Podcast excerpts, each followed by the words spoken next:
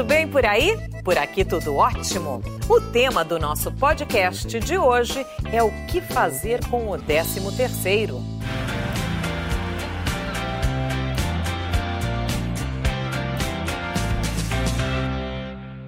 Agora a gente vai falar da lei do retorno aplicada ao dinheiro. Nessa época do ano, aposentados e trabalhadores com carteira assinada estão recebendo o 13º salário. Você já sabe o que vai fazer com esse dinheirinho extra? Vai pagar as dívidas ou vai aplicar em algum investimento? Qual a melhor opção? Para conversar sobre isso, eu chamo o educador financeiro Reinaldo Domingos. Bem-vindo! É, Tudo bem? Tudo Prazer revê-la. Muito Prazer. bom recebê-lo aqui de novo. Como Obrigado. será? É sua casa. Obrigado. Reinaldo, a gente precisa fazer escolha, é claro, né? Aquela coisa ou isto ou aquilo. Não, o dinheiro não dá para tudo, infelizmente. Então a gente recebe muitas perguntas dos nossos telespectadores. Eu começo logo chamando a pergunta do Diego. Bom dia. Eu gostaria de saber se é melhor eu investir o 13 terceiro ou utilizar para pagar dívidas. Muito bem. Se tiver dívidas que estão controladas, sem nenhum problema, não vamos usá-la para antecipá-las. Agora, eu não tenho dívida, eu não tenho dívida, tenho dinheiro. Posso aplicar, sem dúvida, o carimbo para os sonhos, para os desejos. Nada de aplicar dinheiro sem um, uma contrapartida, Sandra. Esse é um ponto importante. Qual seria essa contrapartida? Os desejos da família, aquilo que a pessoa quer como realização, seja a curto, seja a médio, até a longo prazo. Muitas pessoas guardam dinheiro para o começo do ano, para aquelas contas, outras guardam para trocar o carro, mas é sempre importante esse carimbo, não guardar dinheiro sem destino, porque dinheiro sem destino é dinheiro perdido. Uhum, interessante isso. Muito interessante. Muito interessante, não tinha pensado nisso. Agora, dívidas. Todos temos, né? Inclusive, assim, a gente já começa o mês devendo, que dirá com o 13 terceiro na mão, que é quase vendaval. É, Reinaldo, a gente quita a dívida de uma vez, a gente parcela a dívida. O que, que a gente faz? A gente paga outras coisas esquece dívida? que, que a gente faz? O primeiro passo é você se organizar na sua vida, porque se eu pego o 13 terceiro salário e vou quitar uma dívida, vamos lá que eu tenho dinheiro para quitar, mas não corrigir a causa do meu problema, porque eu devo estar desequilibrado. Se eu tenho dívidas é porque a minha vida financeira está em desequilíbrio. É preciso que eu entre primeiramente e arrume a minha casa. Agora, se eu vou apenas pagar uma parte dessa dívida, eu tenho lá 5 mil devendo, mas vou receber mil reais nessa, no 13 terceiro eu não vou conseguir pagar tudo. Então é melhor às vezes você falar, olha, credor, segura aí, eu não vou pagar agora, vou me organizar ou ainda quero fazer uma proposta, pago mil reais pelos cinco que eu devo. Isso é muito comum acontecer nas operadoras de recuperação de créditos. E um credor aceita 5 mil por um? Dependendo daquele. olha, lógico, depende daquele credor. Se ele não tem bens nenhuma em garantia, se ele é uma pessoa que não tem nada para rolar nessa dívida, a própria empresa de recuperação de crédito ela olha para essa pessoa e fala assim: ou eu busco uma parte ou eu perco tudo. É melhor Isso é muito importante. Um passarinho na mão, né? Do que dois Do que voando. vários aí voando. é verdade. Esse, isso funciona para esse universo do endividamento. Por isso, dívida vem de compras mal sucedidas, compras além da capacidade de pagamentos. Ter dívidas não é um problema, eu sempre falo isso nos meus cursos, porque é importante que as pessoas entendam. Ter dívidas é normal. Financiar uma casa própria, ter um carro financiado, até comprar um carnê, nenhum problema. Onde está o problema? Eu acumulo muitas quantidades de prestações e aí eu perco o controle e temos hoje mais de 64 milhões de brasileiros inadimplentes, nome sujo. Ou seja, precisamos cuidar disso. Com certeza. Bom, a Francineta Franco nos manda a seguinte pergunta: gostaria de saber qual o melhor investimento hoje? Pergunta de um milhão. Francineta, eu posso afirmar. Primeiro deles é guardar dinheiro, gastar menos do que você ganha. Esse é o melhor investimento. Por quê? A Selic está aí, 5, já já 4 e vai cair. Significa que todas as aplicações financeiras estão a patamares menores de que 6% ao ano. Aí eu preciso saber o que eu vou fazer com esse dinheiro. Legal, defino. Hoje eu tenho aplicações de curto, médio e longo prazo. Eu preciso definir também quanto tempo eu vou usar esse dinheiro guardando ele a partir de hoje. Até um ano, eu posso ir caderneta de poupança, tesouro direto e eu ainda posso ter CDB. Ou seja, eu posso ter condições de aplicar a curto prazo. Médio prazo, ouro, fundo de investimento, LCI, LCA. Longo prazo, e aí o cuidado. Aí nós temos a Bolsa de Valores, que não é um investimento, mas é um empreendedorismo. Eu vou lá, compro ações. Quando eu compro ações, o ato de comprar ações, eu estou comprando parte da empresa. Eu estou investindo? Não, eu estou empreendendo. E tenho ainda a previdência privada, que é de longo prazo. Muita atenção no tempo versus aquela característica daquele investimento. O que, que você considera pequeno, médio e longo prazo? Qual é esse tempo? Depende. Para criança, curto prazo, até três meses, seis, médio, e acima de seis meses, longo prazo. Para nós adultos, até um ano, curto prazo, médio, até dez anos, acima de 10 anos, longo prazo. Bela divisão. Maria de Lourdes nos manda também uma pergunta. Maria de Lourdes Custódio. O valor do meu 13 terceiro será aplicado na construção da minha casa que está em andamento. Na verdade, essa não é uma pergunta, é um comentário e é muito bom isso, né? Porque não existe melhor investimento do que a casa da gente, né? A gente vai morar nela, né? Eu falo que hoje casa própria é um bem de consumo, já não é mais um bem de investimento. Porque, na verdade, ela vai depreciar, ela vai ter que investir para poder mantê-la. Isso significa um bem de consumo. Mas quem não quer ter sua casa própria? Todos nós. Isso é legal. Pegar a parte do, do 13 terceiro e usar para ajudar na construção do seu patrimônio, do seu lar, por que não, né, Sandra? Pois é, você sabe que isso me faz pensar, Reinaldo, que muita gente do mercado financeiro, eu já ouvi dizer que essa turma gosta de alugar e não comprar imóvel no qual vai viver. E com o dinheiro aplica. É por aí mesmo ou é melhor você ter a segurança de uma casa própria? Excelente pergunta. Muitas perguntas eu recebo dessas, desse tipo de dúvidas, sem dúvida. Vamos lá, vamos pensar assim. Eu tenho hoje uma casa que eu moro de aluguel que pago mil reais. Ela vale 100 mil reais. Um exemplo hipotético. Se eu perceber que eu tenho condições de dar uma entrada de 20%, pegar 20 mil reais, conseguir guardar, dar entrada, financiar o 80 mil e ter uma prestação muito próxima de mil reais, por que não trocar o aluguel por esse financiamento? Agora, eu moro numa casa, pago mil reais de aluguel, essa casa vale 400, 300 mil reais. Se eu fizer essa conta, não vai bater.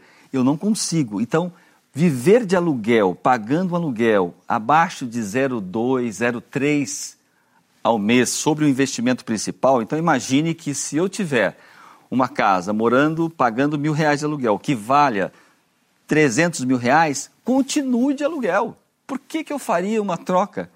Se aquele imóvel já é grande, tem um preço agregado muito bom, não teria necessidade de eu fazer uma compra.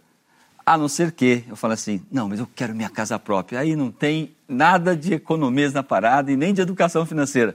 É gosto, é vontade. É sonho, né? Totalmente sonho. A Tamara também nos manda uma pergunta. Tamara Alexandrino nem ganhei e já gastei todo, não é uma pergunta, né? Mais um comentário. Pois é, essa é a sensação da maioria das pessoas, né, Reinaldo? É, o, o 13 terceiro já chega todo comprometido. Esse é um momento difícil que todos estamos vivendo nesse país, né? Como é que uh, faz essa administração, se é possível Amara ser feita? falou bem e 13 terceiro salário foi conquistado em 1962 pelos uhum. trabalhadores. Olha só, qual era a sua finalidade? Sonhos. Final de ano, começo de ano, tem um pouco de dinheiro extra ali e o 13 terceiro é um bônus, na verdade, é um prêmio. Só que nossos, nossa população começou a usá-lo devido à perda do poder aquisitivo. Imagine que as pessoas hoje, as famílias, os trabalhadores, têm um dissídio de 2, 3% ao ano. A nossa inflação real, ela custa de 10 a 20% ao ano. Então nós perdemos poder aquisitivo todos os anos. A situação da Tamara é muito próxima a isso. É porque ela sempre usou o salário desde o primeiro momento, mas de repente os custos de vida foram subindo e o seu dissídio não foi acompanhando. Resultado, o desequilíbrio é natural. Muita gente já está realmente totalmente comprometido o 13 terceiro. Por quê? Porque esse, essa instabilidade, esse desequilíbrio já acontece em mais de 60 milhões de pessoas. E mesmo aquela pessoa que esteja equilibrada, ela também já está comprometendo esse valor para começo de ano, onde nós temos IPVA, IPTU, nós temos IPTU, nós temos o material escolar de quem tem filhos na matrícula. escola. Matrícula. que já quem não conseguiu é, matricular. No final do ano. Então, você tem aí uma, um cenário muito complicado. Nós precisamos melhorar o poder aquisitivo dos brasileiros. E aí é que entra a educação financeira. É reduzir custos. Nós precisamos fazer faxina financeira, Sandra. Pois é, a gente está falando, né, Reinaldo, mais uma vez, de pessoas que têm o 13 terceiro, porque nós sabemos também que há 13 milhões de desempregados nesse país, né, e as pessoas não têm nem salário, que dirá 13 terceiro. Então, alto lá e muito cuidado né, com essa administração financeira, e essa educação financeira, claro que tem que existir, porque é, o ideal seria, nesse momento, conter custos, uh, diminuir ao máximo, você concorda? Enxugar compras e tudo mais? Você é educada financeiramente já, né? que bom. Você já sabe fazer isso, né? Olha bem, nós temos um consumo em excesso em todas as famílias. De 10, 20, 30%. Na energia elétrica, água, um supermercado bem feito hoje, você pode reduzir 20, 30%. Mas eu preciso ter uma programação, eu preciso ter uma lista bem feita, tempo para fazer uma compra. Então, esse desequilíbrio já vem de anos. E lógico, para aqueles que não têm 13 terceiro, por exemplo, o MEI. O MEI, há 10 anos atrás, era 40 mil pessoas. Hoje são quase 9 milhões de pessoas. Essas pessoas que hoje eu posso ter um trabalho dentro de uma empresa. O MEI, você diz o microempreendedor, microempreendedor individual. individual. Esse microempreendedor individual está substituindo os cargos de CLT. Uhum. Mas esse não tem o 13 terceiro, não tem fundo de garantia, não tem férias, absolutamente nada.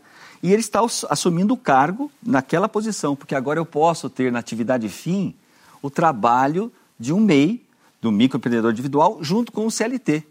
Então, essas pessoas não têm. Para quem não tem, autônomo, aquelas pessoas que trabalham, precisam guardar 20, 30, 40% do seu ganho mensal para ter umas férias um dia, para parar de trabalhar um período do ano, para que ele possa ter nesse momento um dinheiro para fazer jus ao final de ano e começo.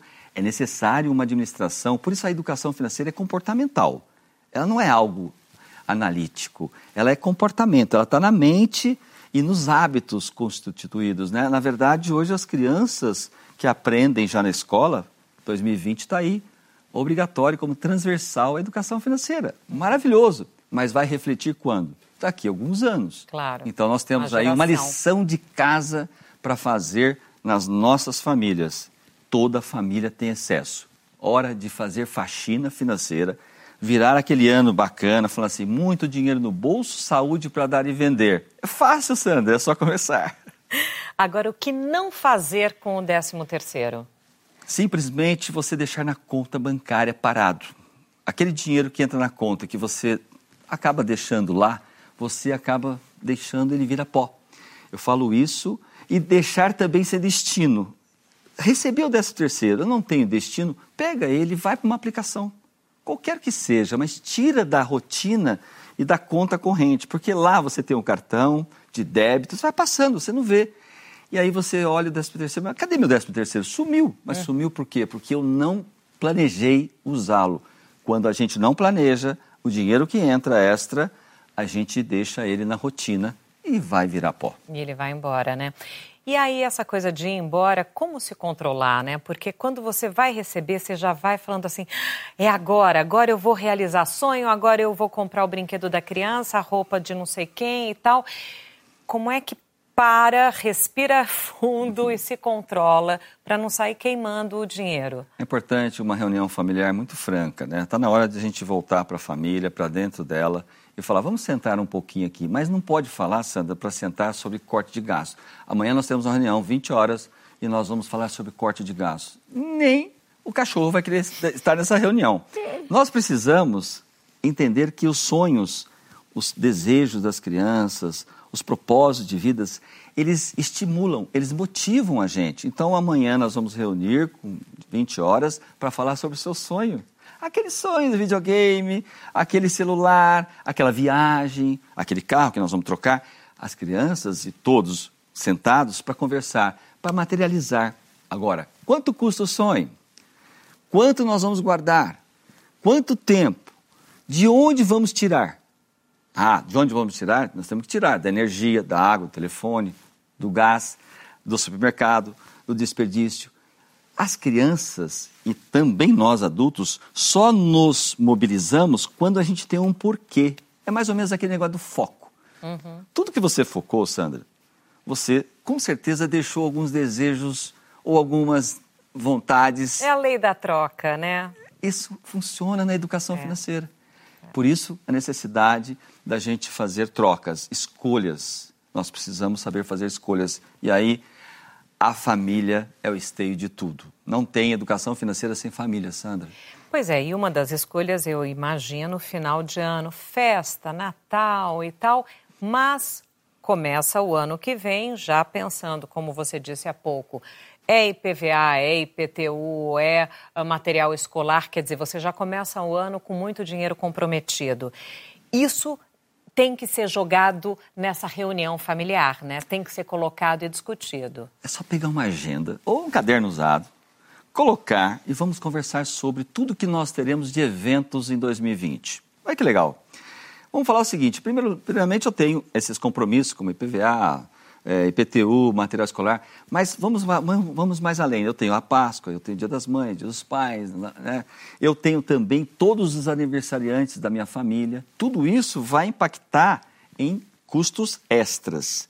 Mas eu não posso esquecer que eu também tenho o dia a dia, o mês a mês, então eu tenho supermercado, tenho padaria, eu tenho que colocar tudo isso de uma ordem e não esquecer de uma coisa, as prestações que você já fez no cartão de crédito. As dívidas comprometidas. Hoje, a grande parte dos mais de 64 milhões de brasileiros inadimplentes com nome sujo, 80% vem do não controle das parcelas no cartão de crédito. Então eu compro alguma coisa para parcelar em 10, 12, 15 vezes e eu esqueço.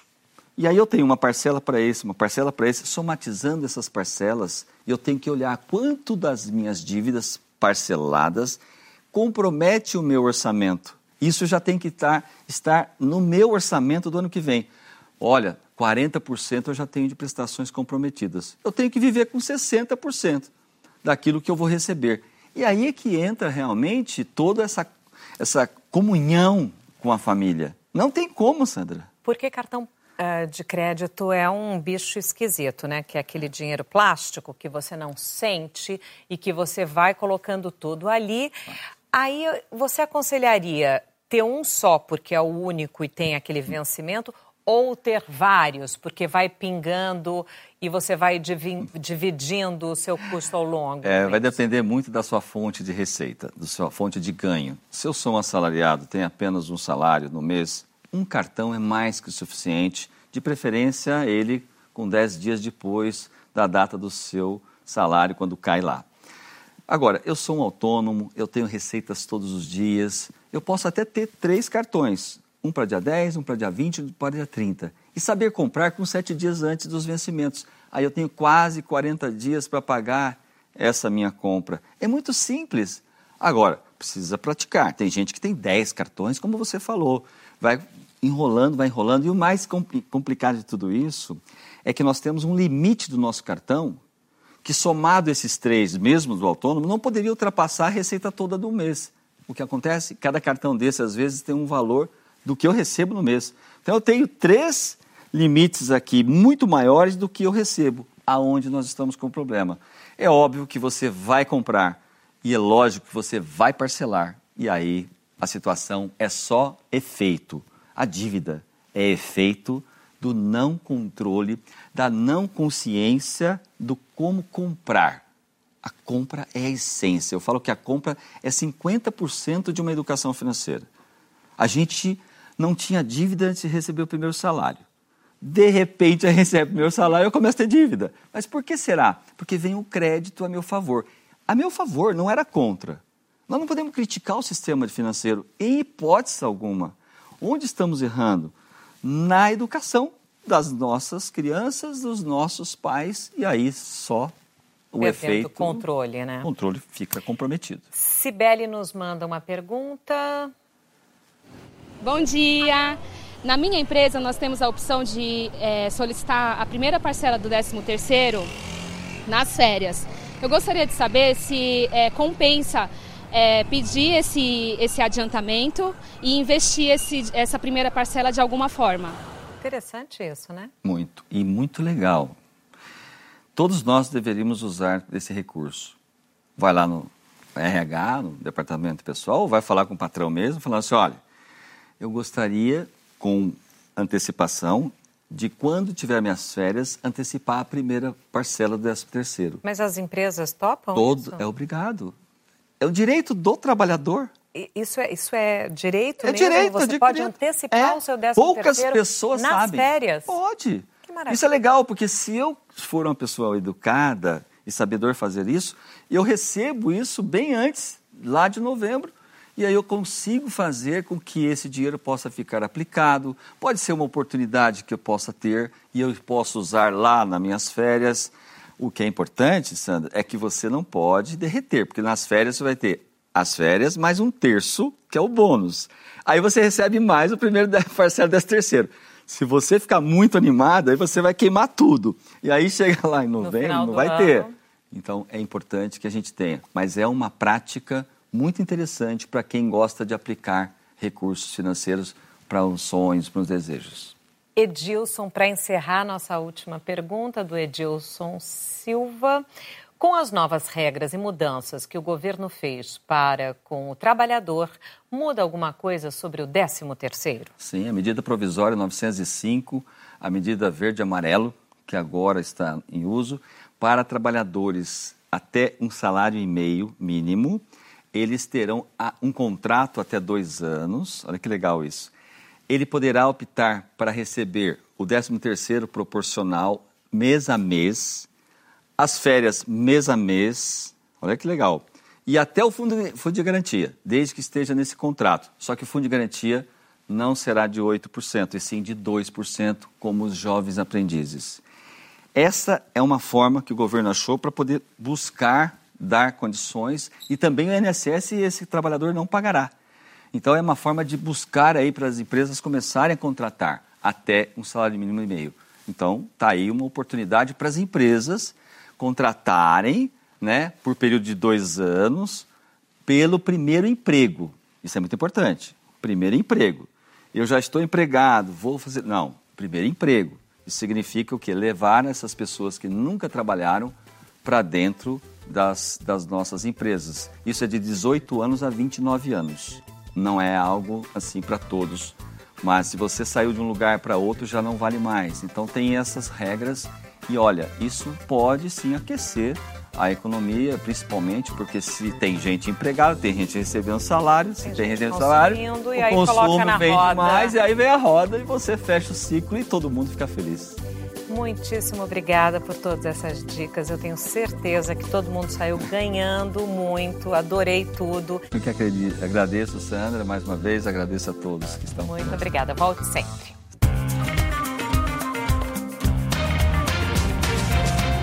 Este foi mais um podcast do Como Será? O Tema é. Um podcast com assuntos para curtir e compartilhar. Até a próxima!